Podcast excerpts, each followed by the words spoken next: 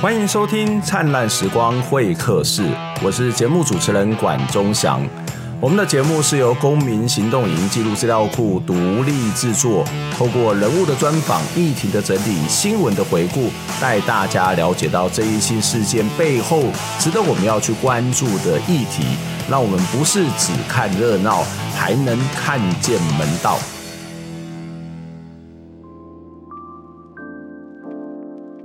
最近这几年，我们在台湾的街头上面会看到很多的快递或者是这些呃运送的这些行业哦。那包括我们可能比较熟悉的，像 Uber E 啊，或者是像 f o o Panda 这一个跟食物跟饮食有关。但是其实还有很重要的，包括邮差或者是一些快递公司，他们也在做类似的工作。那当然，这些快递公司或者是这些呃外送员，他们一直在烈日下面工作，其实是非常非常辛苦。哦，我们过去也跟他谈论过、讨论过有关于这个外送员 f o o Panda 哦，或者是一些仓储工人的这个运送的这些过程跟经历哦。那我们今天要来跟他谈的这个主题呢，其实就在七月初在台湾就发生的一个罢工的这个事件。这个罢工的事件是由中华快递这样的一个公司他们所发起的罢工哦。那因为这个罢工事件，才让我知道哦，原来有一个公司叫中华快递。然后我再去看一下他的这些呃这种。工作的内容以及他的薪资，我说天哪，怎么会是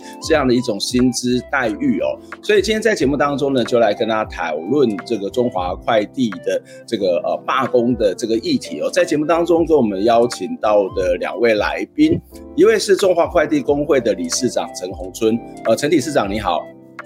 哎你好，呃，另外一位是台湾汽车货运暨仓储产业工会的总干事，呃，林昶志，昶志你好，你好，大家好。呃，今天非常谢谢两位在我们的线上跟我们一起聊天，一起谈这样的一个话题哦。那我想，也许可以先请这个陈理事长先跟我们稍微描述一下中华快递到底是在做什么样的工作。如果以一天或是一个礼拜来讲，你们的工作的过程或是工作的内容到底有哪些呢？哦，好的，OK，谢谢主持人。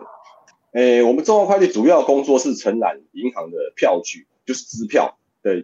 收跟送。哦，那我们一天的工作行程大概就是早上八点半以前，会把昨天从票据交换所交换结算完的票据，哎，放在我们的金库里的那个票据送到各八点半以前就必须送到各大银行的那个，哎，作业中心，因为他们要进行最后的那个审核，哎，核对完之后，票据的款项才会下来，你才有办法兑现。然后呢，哎，中间的过程就是。收送银行的公文，啊主啊到下午三点半左右，因为银行就关账。那三点半之后，我们就是要去各一各分行去收各分行的那个票据支票。嗯，哦，一个人可能大概跑七七，平均七到八家左右的银行收出来之后呢，大概傍晚，大概傍晚都会集中都会送到那个票据交换所，各地区的票据交换所，因为他们要进行结算。那通常这个作业时间都会到傍晚到晚上，啊，依照漂漂亮的大小不等，有时候会到很晚，到凌晨一二点，到凌晨一二做完，对，凌晨一二点，因为每个日每一个月来讲的话，它有分大日子跟小日子啊，嗯，啊，他们习惯是因为厂商他们开票的习惯都是集中在同一个日期排，哎，积压的日期都集中习惯集中在同一天，这个待会我可能会稍微再说明一下。哎，啊，主要就是说，简简而言之，就是今日是今日要毕就对了。他们收进来的票，今天收进来的票，你今天哦，无论加班到几点，就是要把它完成。然后票据交换，我们的人，我们的同仁会在票据交换所帮他们，也会协助他们作业。哎，因为光票据交换所的人人员是不够的。那协助他们作业完之后呢，结结算完之后呢，把再把那个结算完的票哦拉到我们公司的金库存放。嗯嗯。哎啊，然后早上八点半以前，就像我刚刚讲的一开始一样讲的样，对，早上八点半以前再把金库里的票据拉出来，再送到各各大的嘿那个银行作业中心，这样大概就是这样的流程。嗯，也就是这样，你会去银行里面去收这些票据，然后到金库，然后再去做一些盘点点交，然后隔天再做类似。对对。但是你刚刚提到说，你们每天早上七八点就要开始做这件事情。可是有时候晚上会到一两点，这个是呃这个是你的工作时间，如果假设不要讲一两点哈，一般的大概也要六七点七八点，所以你的工作时间是十二个小时或是十个小时嘛？就先不讲、我再，嗯嗯，这边我再帮补充说明一下，因为刚刚没说清楚。其实我们是有两班制，大致上就是分两班的，就是早班跟晚班。晚班的部分就是做刚才那个我讲的，就是处理那个票据交换所那边的事情。哎，所以说早班就是大概八点半以前哦要来到公司，啊下午大概五六点就可以下班，啊中间大概会休息两个小时左右啊。晚班的部分就是从下午三点开始，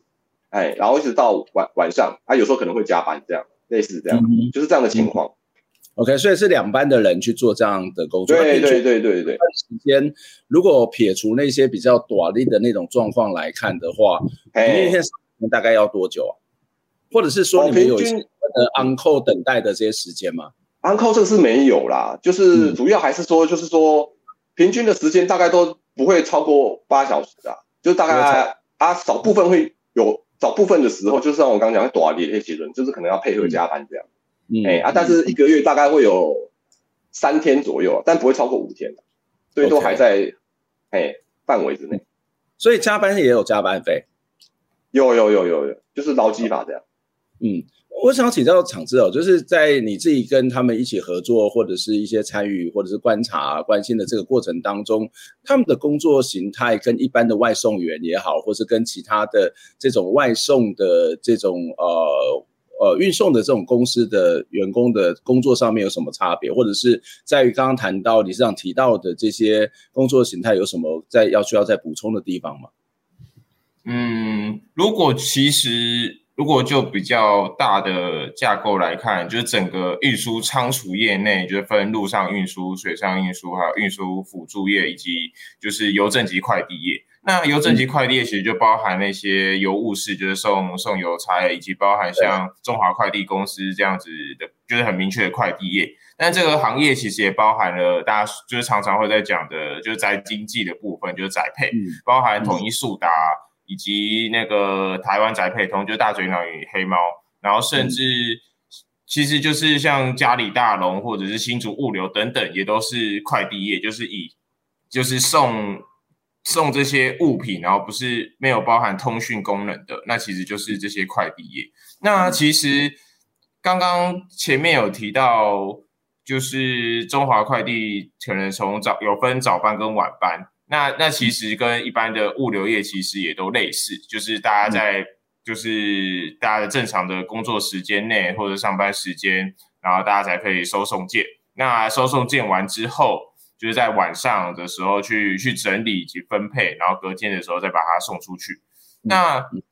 其实就整个中华快递业来讲，因为其实，在疫情期间，当然他们也有人力不足的问题。但相较于其他台湾就是一般的宅配业来说，因为他们是银行跟银行，所以其实比较没有在就是像目前的。那个宅配业里面来说，有什么大爆量的状况？就算有爆量，那个其实都是平常的大日，因为薪资的要要结算，所以他们的工作内容就上升。那目前主要的差异可能在这里，就是那个物量没有因为不会因为那个不叫不会因为经济或者是外界的情形来影响，所以算相较之下是一个工作内容比较稳定一点的工作。嗯，不过这个听起来蛮有趣，也许待会我们再在另外一个题目会再谈到，就是这工作听起来是一个还算稳定，然后内容工作很单纯。可是为什么看起来稳定，然后内容工作单纯的这些啊、呃、这些中华呃中华快递的这些朋友们要罢工哦？这可能很多人也会觉得百思不得其解。就是啊一个稳定的工作，你的哎在一上班，那你也不是讲哎这个啊，比如说今天刚好在加班嘛，啊也不会像一般的这种爆量的情况。因为我自己有时候在那个呃像什么中秋节啊，或者是一些短例的时候看这些呃大龙家里的这些，我想说我我是应该不应该在这个时候请他们送东西？我觉得那个实在是很辛苦。可是你们看。好像也还好，好像是一个很单纯哦。那我在想，我觉得这应该是很多人都会感到好奇的部分哦。那我要回过来谈论一个问题，就是当时我在看到你们罢工的时候，其实我对你们公司的了解，可能跟大部分人都差不多，就是啊，中华快递阿姆的是中华邮政阿克上米加，啊，是不是所谓的中华邮政就是邮务式的这样的一种一种工作的形态哦？那我就去问一些邮差的朋友说，哎，你们公司在你们在罢工，安利有没有去参加？说哦，没有，那个跟我们公司是不一样。那可不可以请你上稍微跟我们介绍一下，就是中华快递跟中华邮政是一是一个什么样的关系啊？就是说你们是属于中华邮政下面的一个机构跟组织吗？那你们的待遇跟一般中华邮政的这些邮差邮务士之间的差别是什么？我们跟中华邮政的关系就是他们就是是他们转投资的民营化公司。那、他他是我们大股东，他大概占百分，他当然占百分之四十，百分之，啊，华航占百分之十一，所以说交通部来讲，它其实它是有很大的影响力。OK，对我们公司来讲是有很大影响。那也有很多人对这的确主持人刚才问的这个事情，说，哎，其实好像都好像就是送送东西，好像没什么差别嘛。一个是送票据，还、一个可能是送货。但是这边我要再稍微补充一下，就是其实票据这个东西。你不要看它小小一张，其实它微它的它的责任是非常重大的。因为你要想看，我们今天这个票据，我们一般我讲我我我这样形容好了，我们支票这个东西，我们一般人很少在接触，会接触到的人都是公司行号嘛和企业嘛。啊，我这样形容，那因为就是说你，你你像我们一般人在消费的时候，我们可能用现金，哦，可能用那个支付，可能用那个行行动支付，或者说信用卡之类等等等等，但是。嗯你要想想看，企业它的支付是什么？它就是用支票，支票，它就是开支票。听到这边来讲，可能有人觉得说，哎，那你中华快递罢工，那支票顶多就不能动而已嘛，好像跟我一毛钱关系都没有。但其实不然，嗯，我这样讲哈，因为因为企业它支付工具是使用支票。你如果说今天这个，我刚后我刚前就是如同刚刚我前面讲，那如果那个中间如果有有任何一个环节哦出了差错，这张支票我今天存进去，明天就没办法兑现。嗯，那你想想看，你的公司、你的老板他收不到别人的货款，那你今天你的薪水领得到吗？嗯，这是个很大的问题。也就是说，如果今天这个事情，如果真的，如果说真的支票这个事情，如果说有不见或发生遗失或怎么样之类的状况，那这个我觉得对社会的影响层面是很大。你包括你你你小资族啊，你你我们大家都领这份薪水生活的嘛，那老板的货款付不出来，那你的薪资有着落吗？这是一个很大的问题，所以说你不要看小小一张支票，感觉好像，但是我们运送来讲，其实我们心理压力是非常的大，对，非常的巨大。你们会担心有一天这个突然间 这个支票那个那个那个承担的责任很大，那个心理的压力，对对对对，就是会不会会会有人去抢这些票据吗？或者是会发生什么样突然间遗失？这个这个赔很这个要赔的风险很大，那负担很大吧？是，嗯，是，诶，这个主要部分就是说。被抢是不至于啊，因为他们的支票上面都有写抬头了，就是我支付给谁，支付给谁，就是这样。所以他不会不会说你拿到之后，我拿去对我拿去银行存，就变成我的，不会，因为它上面都有写抬头，所以这个部分是 OK 的。主要是怕遗失的这个部分，这个是很严重，因为遗失的话，我我今天我今天我今天我我我明天需要这笔钱嘛，啊，支票日已经到期，那我去存，结果你发生遗失事情，我可能明天我的账户这个金额就没这个。这个支票我就没办法入账，那对基，因为很多企业来讲，它是不会有准备那么多现金，它就会出现一个现一个资金的缺口，这对他来讲是个很大的影响。那他如何去准备那个去填补那个资金缺口？那对我们业务员来讲压力也非常大，因为你掉一张支票来讲，我们就是会被会被罚款，公司会被罚款，那我们的运务员就会被惩处，所以我觉得这个是心理压力难以承。那我我很难讲啊，这是长期积年累月下来，如果说你长期在送的话，这个心理压力是非常大，很难解释的。嗯、我只能这样说。OK，有你们有发生过类似这种支票遗失的情况吗？哎、欸，有啦，少大概但不多啦。我们就当天如果掉的话，马上就要去找，嗯、能找到就要赶快，能找到的话就要赶快找，都要去警察局报警，然后报报遗失。嗯、那交那个票据交换所那边就开始启动，就是一些调票的。程序作业这样，那我们公司就会被罚款，哎、嗯，啊，同仁就会被惩处，哎、嗯，但是之前的经、嗯、的记录很少啦，几乎没有啦，嗯、但是偶尔会有一些小疏失这样。对，这就算记录没有，那个心理的压力是每天都在承担，每天都在。对，是是，真的非常大，非常大。呃，贵重的物件，而且这可能会影响别人一辈子的，呃，他的工作，又是一个公司的这公司，我觉得那个对。那个我觉得我也没有胆子去做，我觉得这个这个有点对我来讲，我觉得很可怕。就是哇，把人家东西弄丢了，会把人家一辈子都给他弄丢，那个是一个压力很大的这些工作。虽然它可能只是一张小小的纸哦，那可是，在公库在采访你们的这个罢工的事件的时候，其实有发现一个我觉得还蛮有趣的事情，就是你们这些这个车子上面这些外送的机机车啊，这快递员的机车上面也会看到有所谓 Uber E 啊、Foodpanda 这些这些外送箱哈，所以呃，你们很斜杠哎，当你你们你们会是是啊，没错，送票据的时候就去送顺便送外送嘛？要不然怎么会挂那个？那你们为什么会这么斜杠？是薪水是很低吗？还是怎么样？哦，这个我这边稍微再说明一下哦，我们、嗯、我们在工作时间是不会去送外送，嗯，哎，这个是我们下班利用我们自己下班的时间，哎、嗯，再多增加一些收入，因为我们的平均薪资大概就是两万六嘛，就已经接近现在的最低的那个基本工资嘛，二五二五，两万六，对，就是又更低的意思，没有没有，就哎，就是扣掉所有的，就是包括你的补贴，就是哎，包括你的那个什么。劳健保之类的，哎，所以就大概平均薪资大概在两万六，哎，啊，那就只其实就是已经等于是最低薪资、最低那个基本工资了嘛。那所以说，你说如果说在台北市生活，你说要靠这个这份薪水生活，我觉得应该很困难。所以大家都非常的斜杠。我我我现在就很好奇啊，你们的母公司是中华电信，又是交通部，那为什么你们？对中中华中中华邮政，然后又是交通部，为什么你们的薪资跟他们比起来会会是有这么大的差异啊？对，这厂子可以帮我们说明一下吧？就是这明明背后是一个国营企业，然后又是交通部，然后又是这么呃算算起来也这个这个获利也不是太差的公司，为什么会回到到他们的身上的薪水怎么会只有两万六呢？其实我先就中华快递的薪资结构讲起啊。就是他们，嗯、他们的薪资跟其他快递业其实有个差异，是他们其实就是领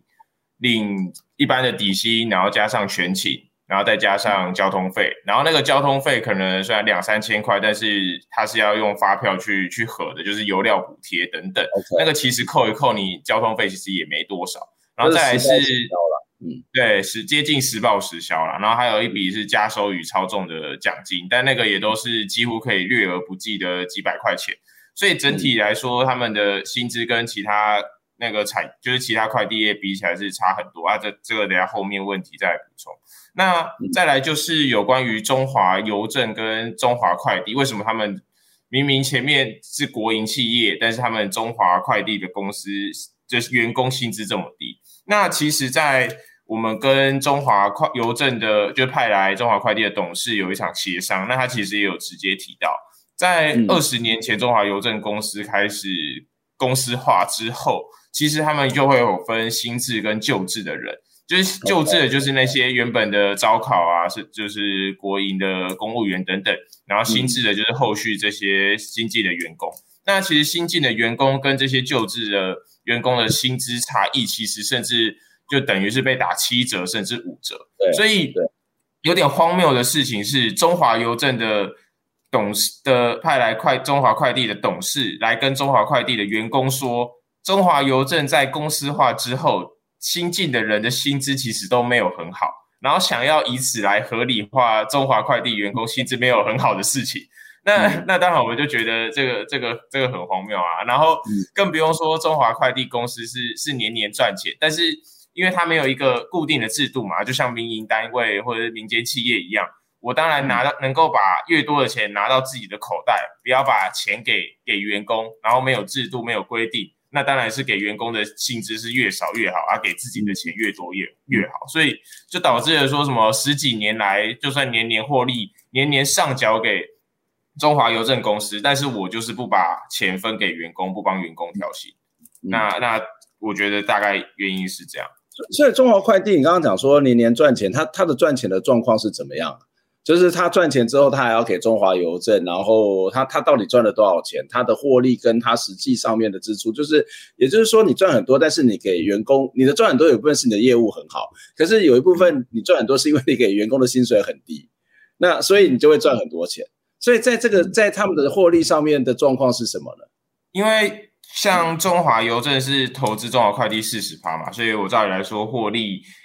就是结束之后，可能那个四十趴就是可以要上缴给那个母公司，然后对中华邮政该公司来说，它就是转投资的获利。所以其实像、嗯、像前几年的时候，获利大概都有什么三千万到，如果单就中华邮政公司，它拿到的转投资就是三千万到四四三四千万左右。所以整体来说，中华快递赚的钱。那大概就是七七八千万，然后接近一亿元。嗯，那像其实这一次全员调薪五千元，对于公司来说的成本大概其实一千七百万而已。所以其实如果中华邮政这种就是国国家百分之百投资的公司，就是少拿一点点，那其实让全体的员工调五千元，这根本完全不是问题。的确，这个就是我们可以看到在，在呃，我想一个工作的状况都要去了解，这个公司能够营运的成长是跟每个劳工在里面辛勤的工作是有关的。所以他的问题就是在于为什么会罢工，为什么会有劳资的冲突，就是在于这个获利的分配它是不是合理。哦，这获利的分配到底要拿哪些是要拿去给你的这个大老板，你的原本的投资的公司，哪些是这个公司的董事会拿走的，哪些又是分给员工的？这个其实就是在一个产业民主当中非常强调的一种所谓的民主的协商的过程，或者是一个透明的这样的一个过程哦，所以。这这可能也是在很多的公司会出现罢工的非常重要的原因之一，就是在于获利的分配上面，它是不是一个合理的？会不会造成一种员工不管在实质上面或者心理上面被剥削的这种状况？我们先休息一下，待会再来跟大家继续讨论中华有呃中华快递的这个罢工事件到底是怎么回事。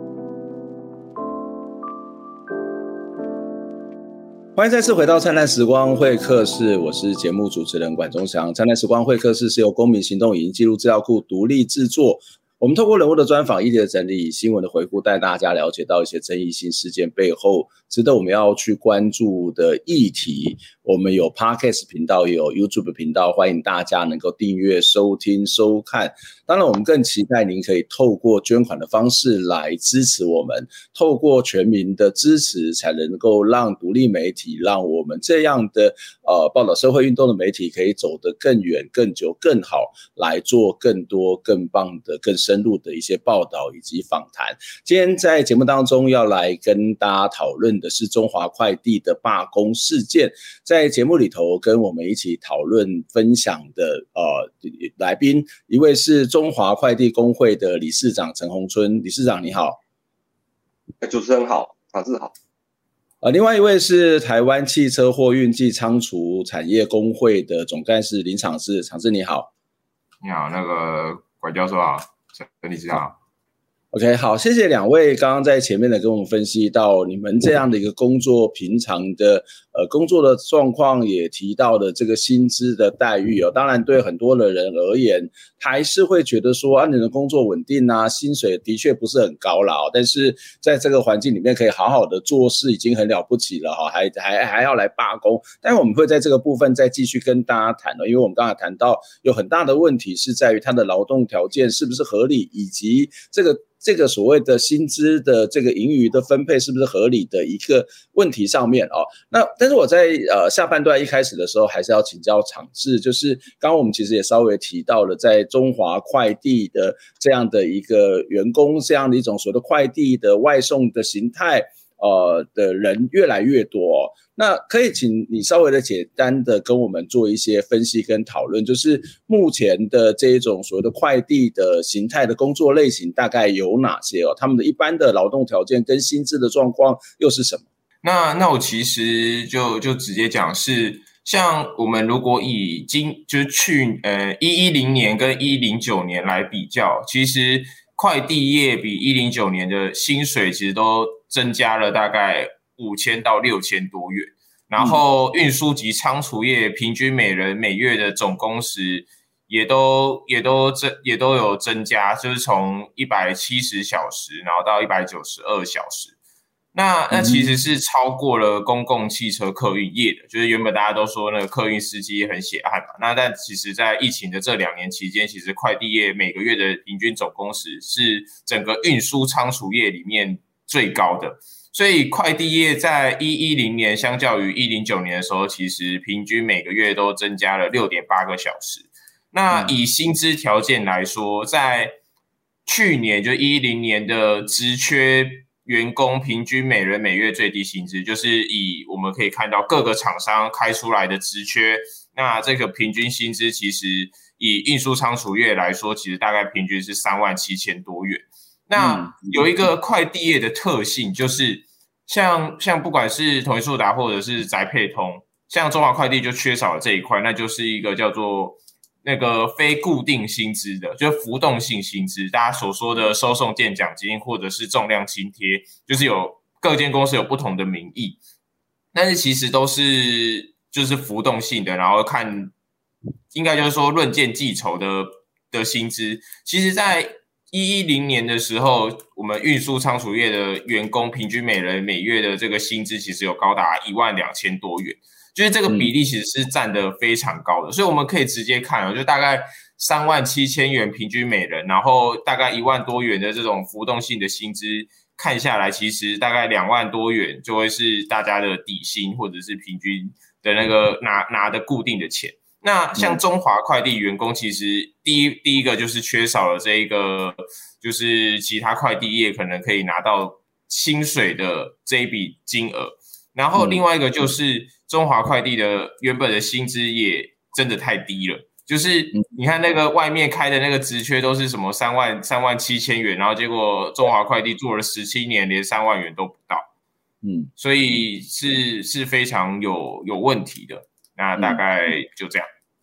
所以其实也不只是一个获利分配的问题，就是跟其他的这种所谓的外送业、快递业来比较起来，薪水这样子一说就差了一万多。这个一万多的差额是来自于刚刚谈到的这些论件的或者其他的奖金奖励的这种方式，是这样的一个差别嘛？对吗？我讲，哎，我更正一下哦，就是其实。职缺三万七千元，应该是你几乎每个月可以再拿，就是平均可以拿到的，然后三万七千元左右。嗯、但是如果要再多拿的话，其实是完全没有问题，就是包加上收送件奖金，那一定都是超过四万元，然后以上。嗯、那所以相较之下，虽然中华快递的的那个就是工作的属性跟内容，相与一般的宅配业有一些差异，嗯、但是这个薪资的水准来说，一看就是落差非常大。对，你的意思是说啊，虽然感觉是在送一些像是类似邮件、票据，这个好像不需要很负担大的劳动劳力的这种工作，可是即使把这个扣掉，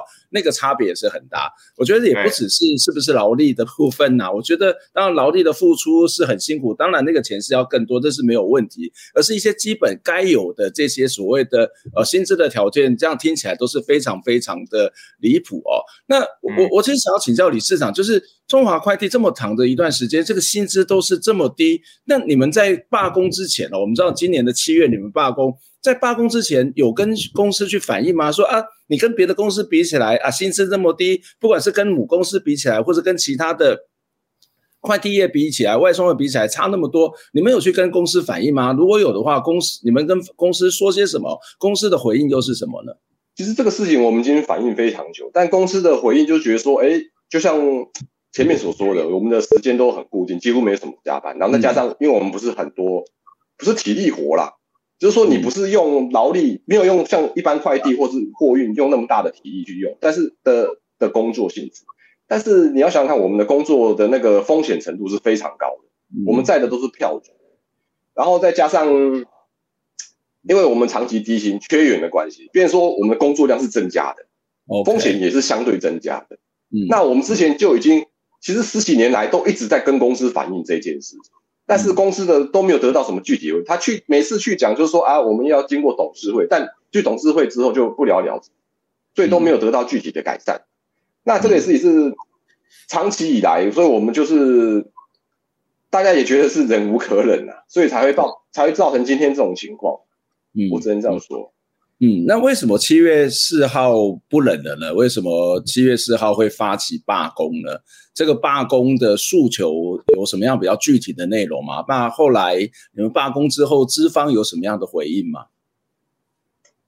呃，其实这样子讲好了，因为我们之前的回应都是没有得，就是不是很具体，他只会跟你说啊，我们会接受你们的诉求，但是还要经过董事会，但是经过、嗯。七月四号的警告性罢工，我们只是警告性罢工，并没有真正的罢工，就是经常来收票还是拿得到票，这个情况还是有差别。警报性罢工，就是说，是真正的罢工，那你们做什么事情呢、啊？我们只是说，我们就停止提供劳务。嗯，但是因为他们，因为我们的票据还是在我们公司嘛，所以银行来我们公司拿票的时候，我们还是会有给他票，我们票还是有给他。我们我们罢工封锁宣示封的那个纠察线是有拉起来没错，但是票据还是有给，所以说并没有造成所谓的刚才我讲的那种金融风的那种风暴。嗯，嘿嘿，所以说大家都还是有兑现的，就是这样子。OK，没问题。那就是，但是经过这一次罢工之后，我发现到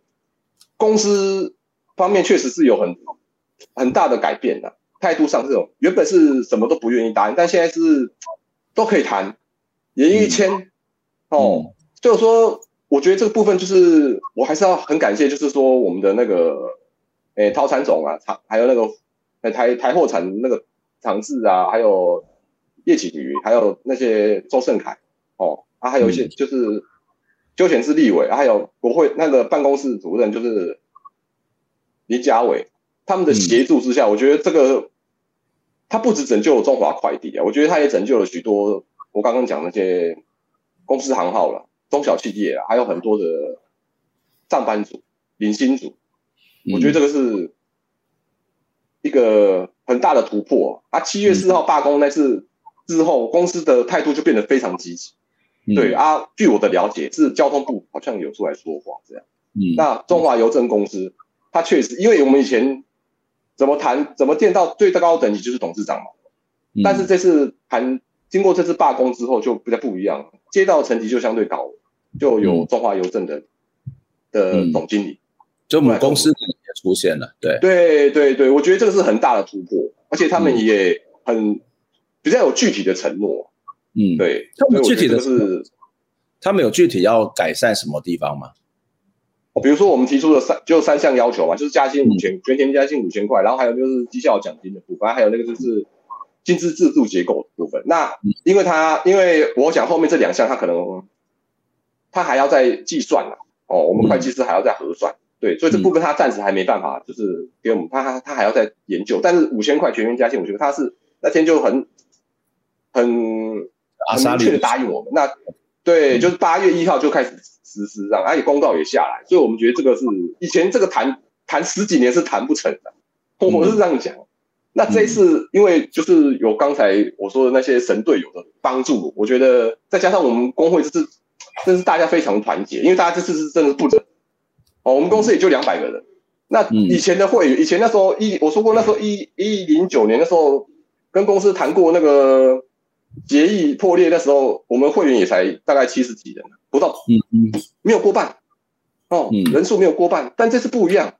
现在就这次，因为我们大家这次罢工的时候，会员增加的人数已经到一百七十人，几乎公司八成以上的人都加入了。OK，所以我说，一方面就是我们工会，我们的人员变得更更更积极了，哦，那让公司也感觉到真正的压力，然后再向神队友的助援助攻，我觉得这个是很大的帮助啊。十以前十年谈不下来的事情，我觉得今这一次大概只有十天就搞定，所以我觉得这个是很大的突破啊！我只能这样说。不过，呃，看起来你们的公司，不管是母公司也好，或者是中华快递也好，都有一些比较善意的回应，例如说，可能就答应这五千块的这个薪资的调整。那那。这这样的一个状况，你们还不满足、不满意吗？为什么好像你们还要再酝酿第二波的罢工的行动，对吗？是这样的，因为我们原本是预计说，因为当时七月四号的时候，他给我们的成，因为我们有三项诉求，但是后面那两项我刚提到那两项，包括绩效奖金不能、嗯、不能减少，还有那个就是那个什么薪资结构部分，因为他这个就没办法给我们比较具体的承诺嘛，因为这个需要他们还要计还要计算，没有办法说一天就办法。跟我们讲说啊，我们以后的薪资结构如何如何，哦，答应我们啊，然后就是那个我们的那个绩效奖金的部分，所以我那时候我原本是想说，原本是有预计说，就是说要在七月十一号发布发发动第二次罢工，那个时候就是真的罢工，那时候就是真的影响到票据的兑换的那个兑现，这个就会真的很严重。所以说，交通部他也意识到这个事情的严重。如果说真的罢工发，这个是这个真的具体罢工发生的话，就不是交通部。出来说说话就就好，这可能层级会上升了，可能会到行政院之类的，因为这个已经影响到所有人哦，公司行号，包括市井小，这个就等于是无差别攻击这个是我们也很不希望遇到这样的事。那这一次，因为在我们那时候，就是在七月十一号以前，公司确实就是有也比较积极来处理这件事情。交通部也有讲，那个王国才他在新闻媒体报道的时候，他确实也有提到这件这件事情。那我们也也也感受到他有积极在处理这件事情，所以我们就觉得说，是不是，哎，再给公司一点时间？他也是希望说给我们给他一点时间。目前是。朝这个方向，对，嗯，OK。我想要请教场次，就是在这样的一个过程当中，从第一次罢工以及对罢工的结果，都在呃看起来是有善意，但是说实在的啊，就是过去的这个交通部的记录也不见得是那么的好，或者是 也许在实际的这种罢工的这种协商的过程当中，他可能是以拖待变了。那你自己也参与了公运的一段时间，你怎么去看待这样的一次罢工跟二次罢工，以及后来有可能会有什么样的行动呢？嗯，我觉得前面那个。呃，陈理事长讲的，我稍微补充一下那个，就是顺序跟脉络，就是从七月四号罢工的时候，其实都还没有就是很明确的回应，然后董事长都是说他会提案到董事会，但是因为中华快递的员工，就是中华快递工会已经被这个送到董事会讨论这件事情，已经骗被骗了很多次了。然后甚至以前都有全勤奖金挪移的问题，就两千变一千五，然后只是为了让薪底薪可以超过基本工资。所以其实这一次有一个很明确的目标，就是要我们那个中华快递的董事长或者其他邮政的董事要要出来承诺，或者出来表示说这件事情没问题，要来要要要签下字，表示说。就是他们愿意为这个调薪五千元或者绩效奖金不能扣这些事情负责，所以其实，在第一波罢工完之后，我们有得到了两次协商的机会，那也透过这个协商，就是确认说，哦，第一个刚第一次协商的时候，甚至董事长直接明言的说，如果调薪绩效奖金就是会会减少，因为用绩效奖金的办法来看的话，确实会这样没错，所以才会有一个。要求是你，你不能调完薪之后，绩效奖金就结结果把它扣掉。那那到了后续，其实不管是交通部或者是中华邮政的总经理，其实都有不管是私下或者是公开，其实都有表示说调薪五千元没问题，然后绩效奖金也不应该扣给大家。那当然，这个其实就是刚刚前面讲到，交通部有过不良记录，像当时华航罢工一天结束，但是那个七项诉求还是几项诉求有有。有一半以上全部都跳票，那到之后才慢慢的把它，就是慢慢的把它回归到答应大家，就是慢慢的才就是付出他们原本的承诺。那我觉得这一次其实有有几个几个关键，第一个事情是，其实王国材很很早之前就就是第一天罢工的时候，其实就有出来回应，交通部就有出来回应，然后隔天七月五号的时候，王国材也有受到。被记者堵到嘛，他也回应说，这个国营事业不能带头低薪。那他其实就是牵涉到之前有关台湾台台铁公司化的议题，甚至这一次中华邮政，然后中华快递这样子低薪的问题，其实也都可以说是跟公司化有关系。当然不能让公司化造成低薪这件议题继续延烧下去。所以这一次其实。才会有那么快的回应，以及我们可以那么快的就把这件事情给给解决掉。我觉得是是有这个这个原因。然后不管是第一次罢工，还是准备原本有酝酝酿的第二次罢工，其实都还是希望可以有一个好的结果。因为第一次罢工之后，确实我们有得到阶段性的成果，就是能够直接逼到说隔天就可以直接跟公司董事长，还有一些中华邮政官派的董事。来进行协商，然后交通部也出来说话啊，然后还有另外一个就是邱显智委员有跟交通部跟邮政也有另外一场协商。那其实一直都差一个临门一脚啊，就是到处都在说什么调，就是交通部长也说可以调薪五千，然后不能这样低薪，然后邮政的总经理也说这个五千元有问题，然后绩效奖金也不应该扣，但是就是没有人来跟工会协商，也没有人跟工会来签字承诺说这个没问题。嗯因此才会有这一个准备要第二波罢工。那也就是说，目前只有表态，但是没有真正的签合约或者是在制度上面做改变的部分。对啊，对啊，所以其实我们就会很担心，说这个是不是又是就是大家就是国家，然后先先出来灭火，然后然后结果竟然任何实质作为都没做嘛。所以其实我们才会要再要再准备第二波罢工，要要赶快让公司出来跟跟员工签字啊，承诺说这个调薪五千是真的没有问题，而不是他自己在在媒体上面放话讲的。然后绩效奖金不能扣也是真的没问题，而不是就是他们随便口头讲讲就就 OK 的。那其实经过了七月二十一号的董事会之后，有当然第一个调薪五千元是确定通过。然后另外有关于绩效奖金以及薪资结构参考邮政母公司，虽然当时没有通过，但是其实事后工会以及工会都有向公司确认。那其实公司的回应都蛮明确的，就是直接回应说年底以前绝对会讨论出来，然后绩效奖金不能扣，然后会立刻与就是甚至有定还没定明确日期，但是有表示会在八月上旬的时候跟。跟工会协商，然后新任的董事长其实甚至都有在安抚一下基层员工啊，有去找找找大家聊个天，就是请大家喝个饮料。嗯、所以其实以整体的情势来说，经过了前两次罢工，其实中华快递的董事长或者是这更上层都觉得说，应该要好好的来处理，或者是至少在现阶段来说，嗯、甚至搞不好是因为选情。选举前要要不要让这个争议不断的扩大？嗯嗯，OK。当然，从这个协商的过程当中，至少不管是交通部也好，或是中华邮政也好，或是中华快递的资方也好，这董事会也表达出某些的诚意。现在看起来就是一个缺临门一脚，实质上面的这样的一个签约，或者是在体制制度上面做改变调整的这个过程。因为有时候没有白纸黑字，还是会让人家有点担心。但是在态度上面，你会认为说他们其实是一个呃正面的，愿意去做协商，愿意去做改变。可是我还是想要请教理事长，就是安安迪也还乐美，你会担心吗？就是会不会其实就像呃有时候政府是这样的，他虽然有开有有一些有一些想法，但是他事实上他可能要面对他自己很复杂的那个讨论的过程啊，或者制度的过程啊。有时候有时候你要去。喊一声，他才会动一下；喊一声，才会动一下。你们会继续想要再去做一些诉求吗？还是你会担心，或者就在那边等他们有没有这个善意来来来去解决就好了？担心的部分其实是多少难免的，因为就像刚才尝试讲的，因为那个交通部曾经有很多的不良记录嘛，嗯、欸，嘴巴说一说，然后到时候可能就会跳票之类的，然后还是就是我们要再继续再跟他争取。但是目前，嗯、因为。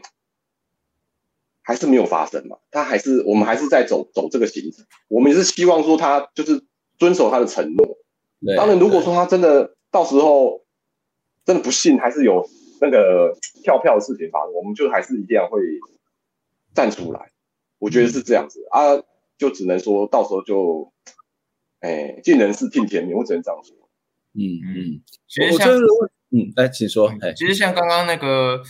就是理事长有提到，就是像中华快递工会，其实是在整个罢工期间，或者是整甚至要宣布要罢工的时候，其实会员是大量在入会的。就是原本可能一百多人，然后到有了争议之后，然后甚至工会表示要罢工，啊，大家也认为说工会已经是决心要来跟公司一战，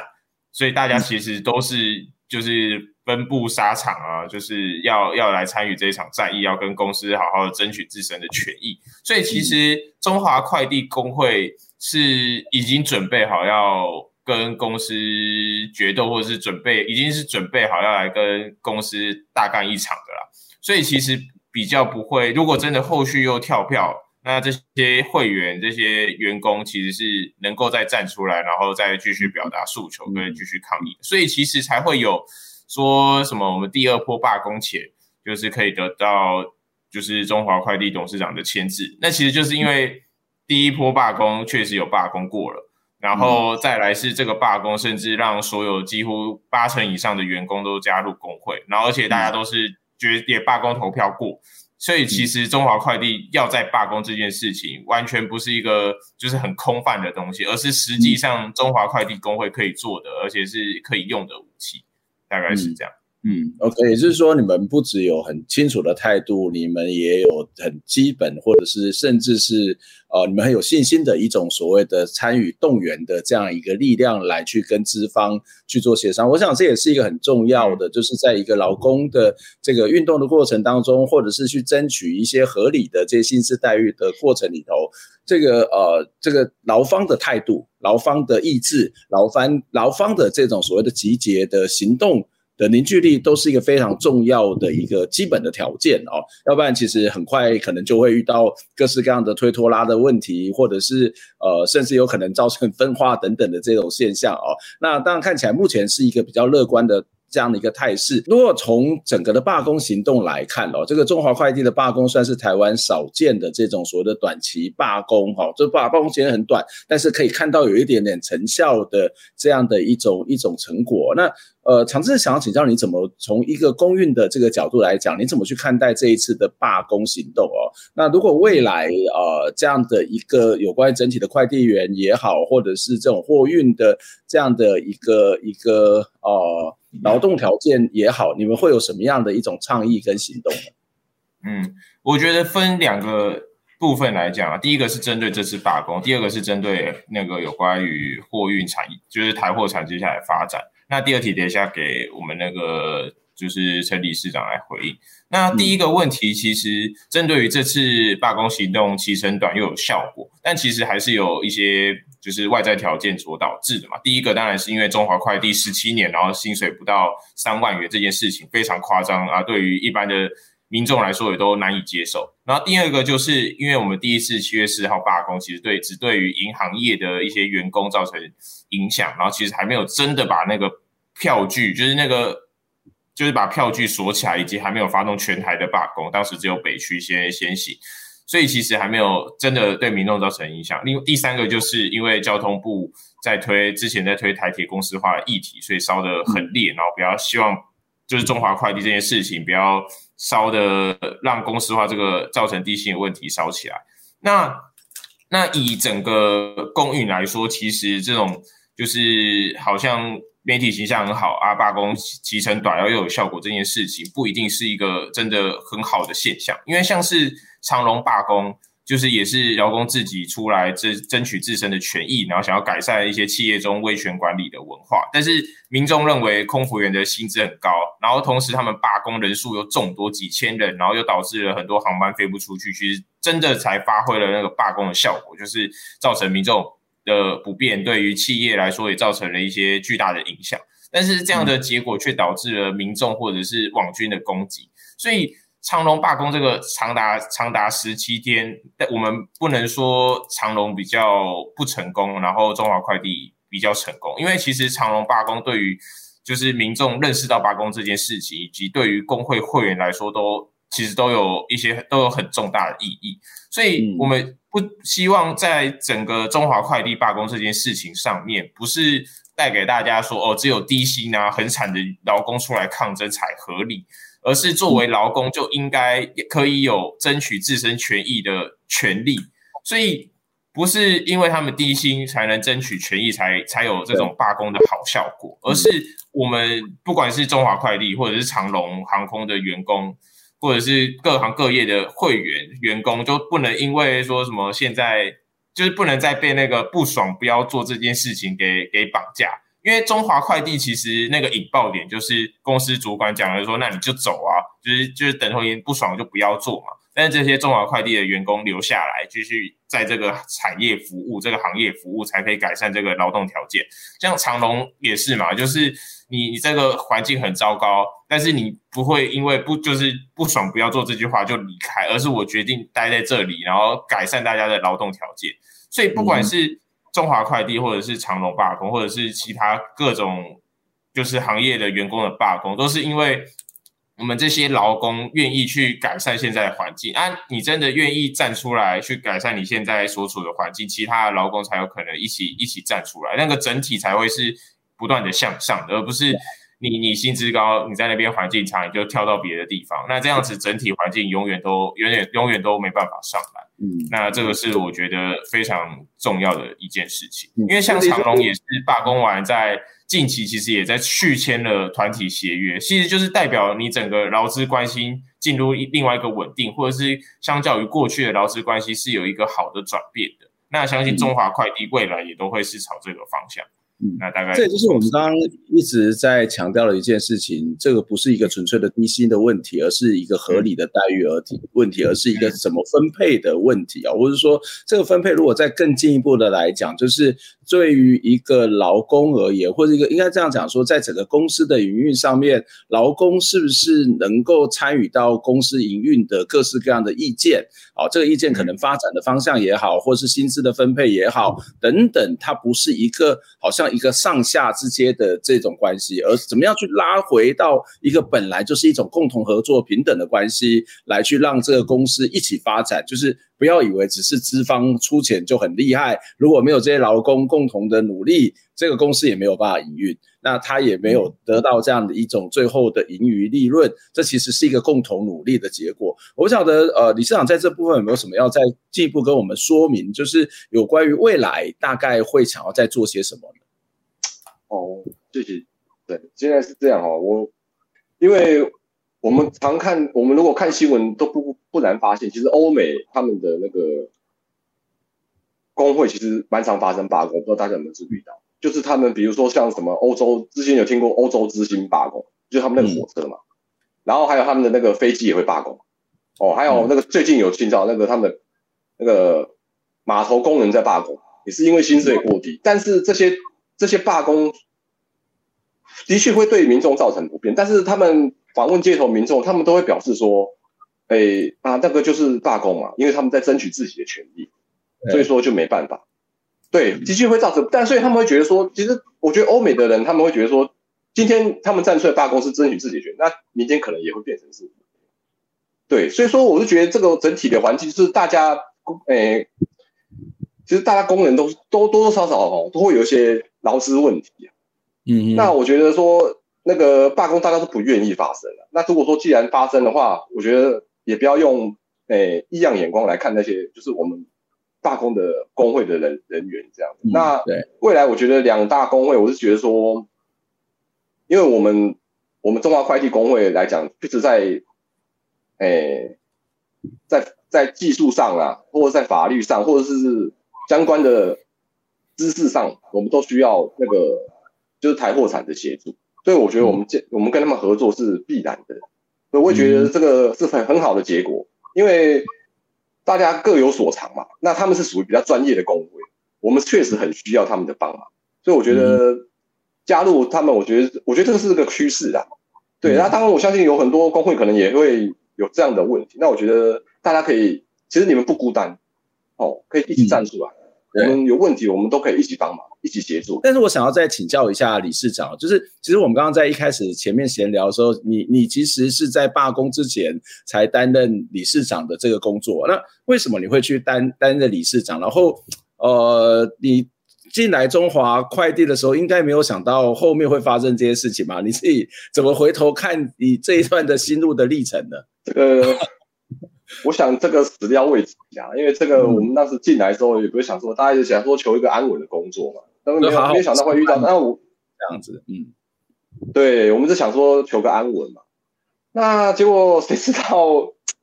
哎、欸，就发生这个事情。那其实我们那时候，其实那时候我自己心里大概也是，因为我是理，我原本是理事，啊，那时候我是跟我们的前任理事长郭荣业开玩笑讲说，啊，你如果说你真的不想当的话，或者遇到什么事情的话，我会挺你这样。哎呀，然后我可以当理事，我可以来当当出来当理事长。那你要当我的助理、小帮手，类似这样之类的。嗯嗯嗯。结果呢，谁知道就就发生罢工了，然后就，哎，我是大概我是七月三号那时候就被选出来担任理事长，这样。那我就觉得说，既然就反正都遇到了嘛，就是面对嘛。对，那。因为罢工这事情没有人想发生啊，那我们只能说尽我们自己的微薄的力量啊，因为大家都这么团结，嗯，那我也是有看到大家的那个劳工的意识有抬头，跟之前真的是差非常多，嗯，所以我觉得这次我觉得要站出来，我觉得哎没办法，即即使是临危受命，我也觉得我也要尽力，我只能这样子说啊。但是就是因为我们都无法预测明天会发生什么事，我只能这样说。对，很多事情都是赶不上变化了，我只能这样说。嗯，那你会担心什么秋后算账的问题吗？哦，这个完全不会，因为其实我们之前在协商的过程之中，以及我记得我们一零九年的时候，我们就有就有就是有协商破裂嘛，然后我们也是一直争取加薪这部分，但是从来我就我据我了解啊，我自己和我们的理事啊或前任理事长都没有被秋后算账，所以之前下来一直都没有这样的，所以我是觉得这部分我倒是不担心，而且再加上我们也有签那个合约，就是说不不秋后算账。哎，董事他们也签，他们也签字，也答应我们，嗯、所以这个部分我是不担心。嗯，OK。好，今天非常谢谢两位哦，来跟我们分享，来跟我们来告诉我们中华快递所面临到的问题。但是我们也从你们的这些呃回答跟讨论当中，也可以看得到，呃，这个面对这些不合理的这种所谓的劳工的待遇、薪资的待遇，或者是这种利润的这种结余的分配，其实呃，我们可以看到这在这个民营化之后，资方。基本上来讲，还是以一个省钱，或者是以这个能够透过省钱来获利的一个非常重要的思考，但是它是一个非常有问题的一种 一种营运的模式哦。那也非常感谢，很开心看到呃大家在为这件事情上面做的努力。好，那我们今天节目到这边结束，谢谢大家的分享，我们下礼拜再共通再会，拜拜。